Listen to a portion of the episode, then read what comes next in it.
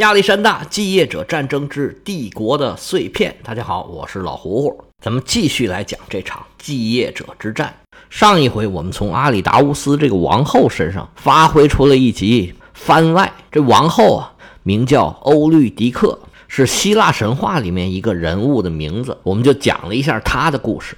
重要的呢是讲了一下她的丈夫叫俄尔普斯。这俄尔普斯表面上看起来啊。也不是什么重要的神，英雄事迹也不是那么光辉伟大，但是其实它非常的重要。对俄尔普斯的信仰是希腊一个非常重要的宗教。这种宗教信仰呢，跟咱们平常知道的宙斯、奥林匹斯这一系的希腊的官方神话信仰它不一样，它是一种密教，不是谁想入教就可以入教的，而且他们的宗教仪式是保密的。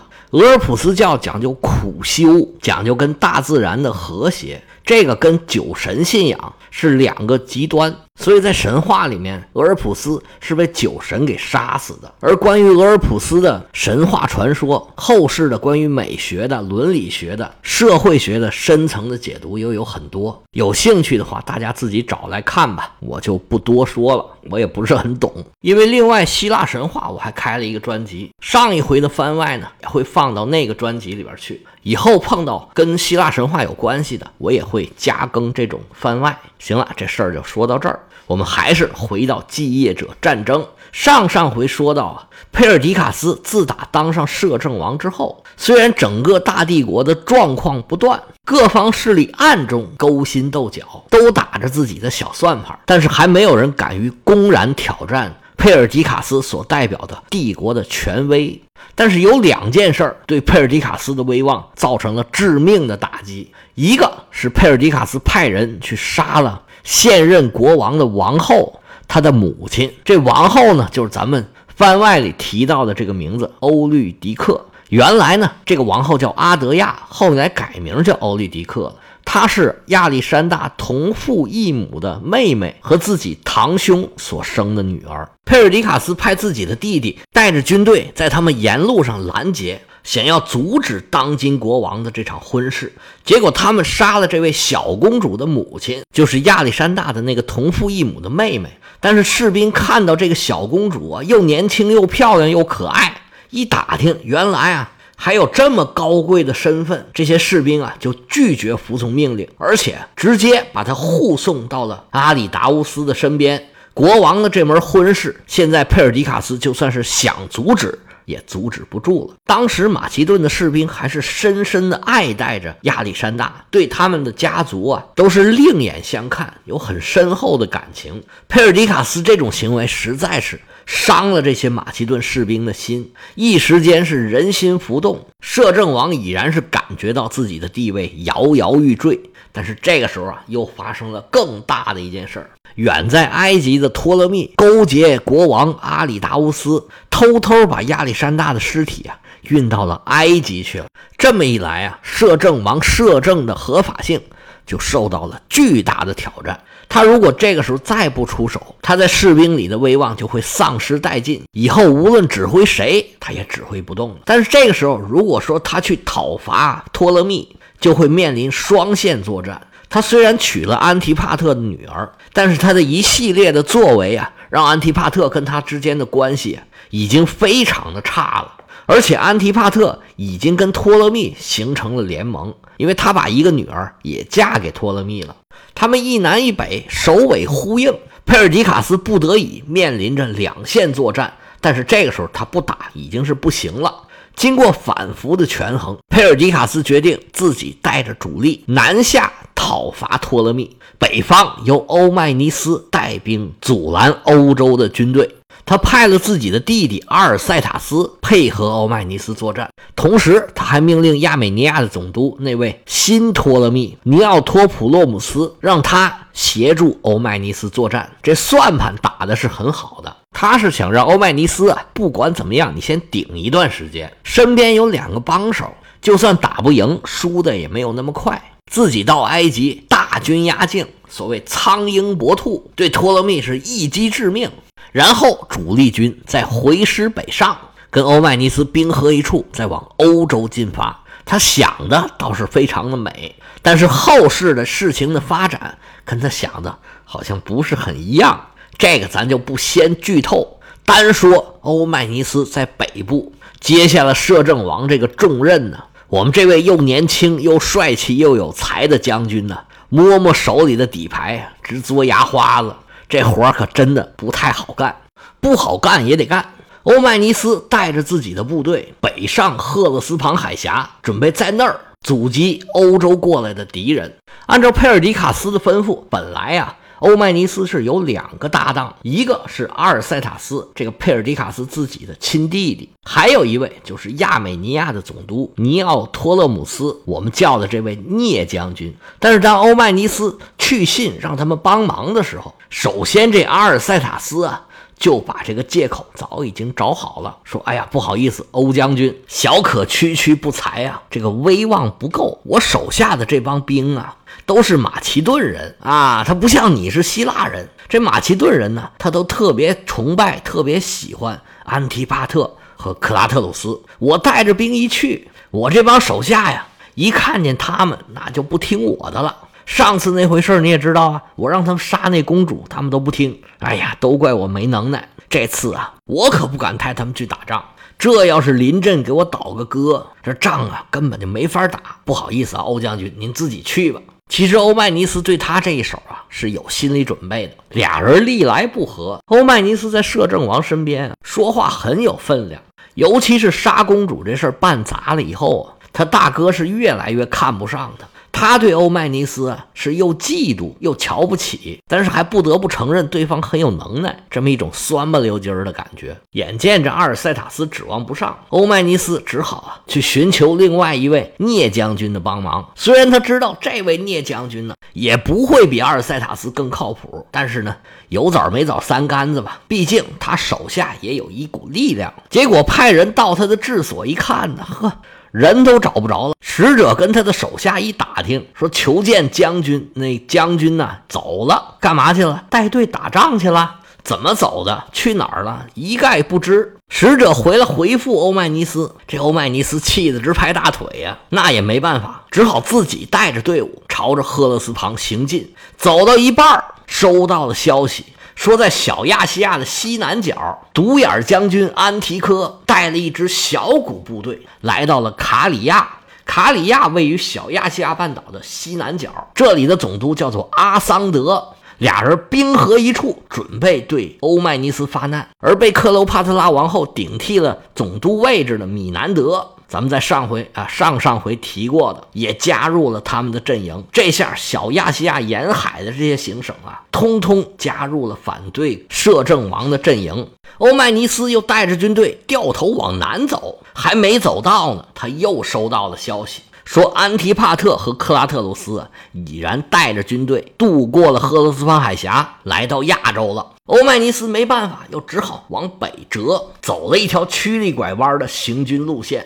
一路行军，终于来到了赫勒斯滂附近。他一路行军呢，一路也没忘了找聂将军，费了九牛二虎之力，终于把他给找着了。俩人啊，十天之后，在赫勒斯滂的东部终于会师了。两支队伍汇合到一块儿，欧迈尼斯正准备对对方发号施令呢。欧迈尼斯发现对方啊，根本就不理自己。这次他突然想明白了，原来聂将军来到这儿啊，并不是来跟他会合的，是来投敌的。涅奥普特勒姆斯发现自己呀，就算是跟欧迈尼斯会合，应该打也打不过对方。安提帕特和克拉特鲁斯都是什么人呢？都是久经战阵的老将军。他们的军队无论从人数、从战斗素养，他觉得这欧迈尼斯根本就不是对手，自己加进去也是白玩儿。与其被人打败，不如啊预先投敌，还可以跟对手要点条件。这下欧迈尼斯可就抓瞎了，原来是一边俩，现在可倒好，一边一个，一边仨。但是欧迈尼斯是什么人？在我们这部书里面，欧迈尼斯应该说是一个最有才能的人，没有之一。无论是军事、文采、人格魅力，甚至长相，都是一等一的。这么困难的环境，正是考验人的时候。欧迈尼斯一看，你就算是不听我的，我也不能让你投了敌。打他们之前呢，哼哼。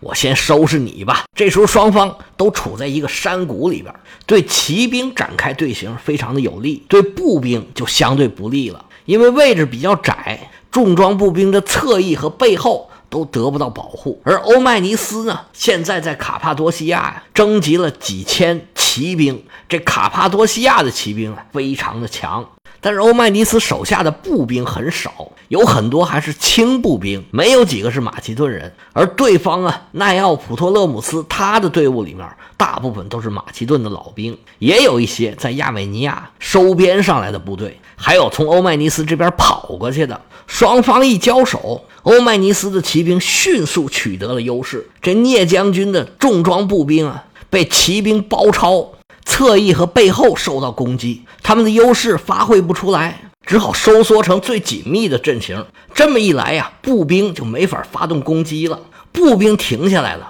骑兵被冲得七零八落。这位聂将军一看要坏呀，带着几百个骑兵就落荒而逃。占有优势的步兵还不知道怎么回事呢。仍然排着自己的紧密队形。欧迈尼斯传下令去，说让自己的步兵啊，千万不要跟对方硬碰硬，跟对方啊保持一定的距离。骑兵就在他们周边进行骚扰，但是一方面呢，切断他们的补给；另一方面，骑兵抄了他们的大本营。这么一来呀，步兵就算取胜，他们的补给也会成问题。而且现在已然是群龙无首。自己的财产、家属都在大本营里面呢，万般无奈，只好选择投降了欧迈尼斯。欧迈尼斯原来很弱的步兵得到了相当大的补充，但是这些士兵有多大程度上会为欧迈尼斯效力，这个可就不好说了。无论如何，这仗啊算是打赢了。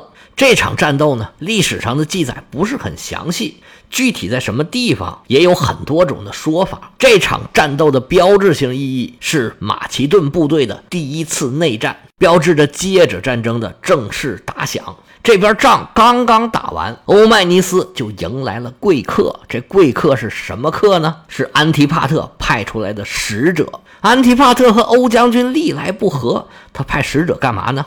当然是劝降。欧迈尼斯虽然跟安提帕特关系不怎么样，但是跟克拉特鲁斯关系还不错。俩人啊，曾经在亚历山大的手下相处的还很好，因为他们有一个共同的敌人，就是亚历山大的基友赫菲斯提安。克拉特鲁斯是亚历山大手下最能打的战将，而欧迈尼斯呢，则是最聪明的智囊。但是他们都不如赫菲斯提安得宠，所以他们两个人呢，是很嫉妒赫菲斯提安的，跟这位前右辅大臣关系都不怎么样。曾经有这么一个小故事：赫菲斯提安手下呀，有一个吹笛手，我们在罗马史里边讲过，这个吹笛人呢。是当时艺术表演的噱头，相当于是指挥和领班这么个角色，应该是赫菲斯蒂安的宠臣吧。他为了给这个吹笛人安排住处啊，他就想要霸占欧迈尼斯的帐篷。那欧迈尼斯怎么可能答应呢？我堂堂国王的贴身秘书，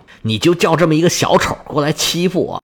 你这不是骑我脖子上拉屎吗？是可忍，孰不可忍呢？于是啊，这事儿啊就闹到了亚历山大那里。亚历山大开始还向着欧迈尼斯说话，但是后来啊，赫菲斯蒂安反复坚持，亚历山大就开始拉偏架，批评了欧迈尼斯一顿。克拉特鲁斯自己肯定也没少碰到过这类的事情，所以俩人啊，当时是有利益关系，私人感情还是不错的。而现在这个局势呢，安提帕特如果能把欧迈尼斯给拉拢住，那他不就省事儿了吗？当然，他也开出了非常优厚的条件。说你现在呀还当这个卡帕多西亚的总督，你要还想要什么地方，哎，咱们都还可以商量。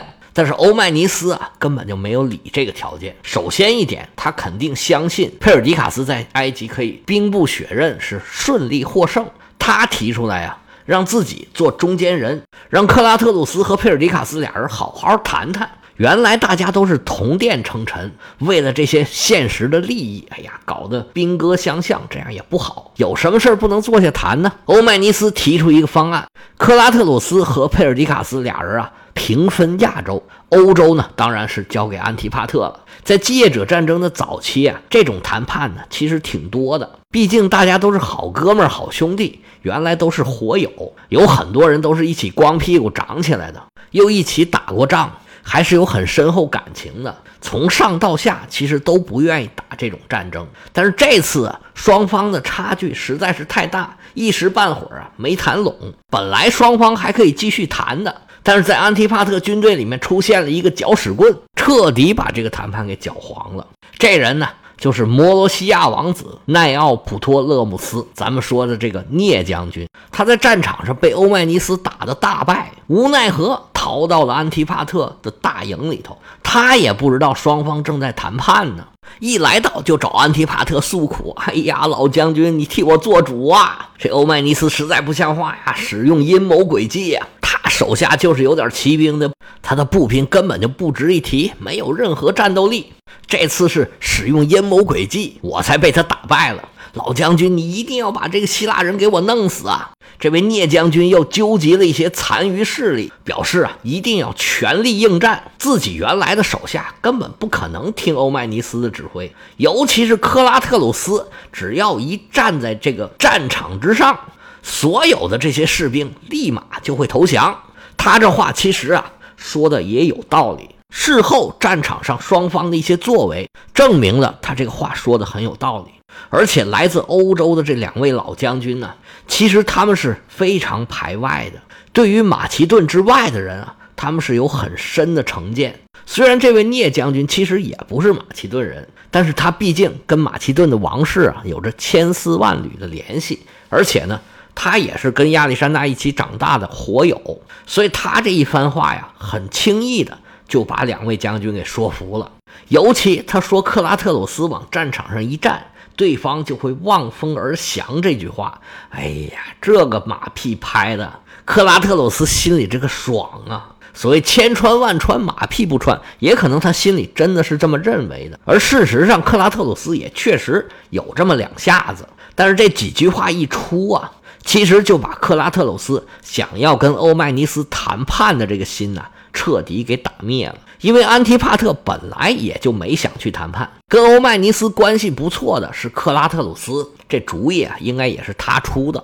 谈判其实就是为了不打仗，但是既然打仗很容易的话，甚至不用打，对方就能投降，那我还怕什么打仗呢？所以现在呀，谈判这个事儿就已经被彻底的放弃了。那既然确定不谈判，决定要打仗了。那就要商量商量战略战术，到底这仗应该怎么打？他们商量来商量去，决定啊，兵分两路，一路由克拉特鲁斯带领迎战欧迈尼斯。在他们看来啊，这场仗非常的容易，欧迈尼斯人也不多，战斗力也不强，手下的士兵又不忠诚，只要克拉特鲁斯往那儿一站，这仗就算打完了。安提帕特则带另外一支军队越过陶鲁斯山脉。穿过黎凡特地区，这黎凡特地区呢，就是现在约旦、黎巴嫩、巴勒斯坦这一带沿海的地区，去埃及支持托勒密。主意已定，各位将军都开始备战，准备出发了。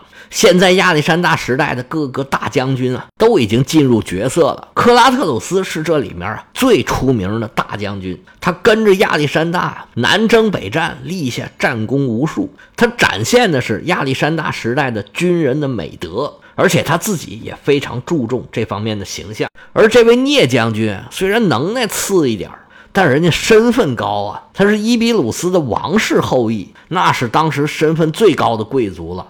他也是亚历山大的火友之一。克拉特鲁斯一行人啊，浩浩荡荡向前行军。欧迈尼斯这时候可就头疼了。当今世界最厉害的大将军，带着最厉害的军队，马上要跟他打仗。欧迈尼斯是辗转反侧，克拉特鲁斯则是信心十足。而这位涅奥托普勒姆斯颇有点狐假虎威的意思。心里说：“小贼，看见没有？大爷有救兵来了，看我在战场上怎么收拾你。”克拉特鲁斯也觉得这就是普通一战，没有什么新鲜的，跟自己以前打的仗一样，可能更加轻松就能获胜。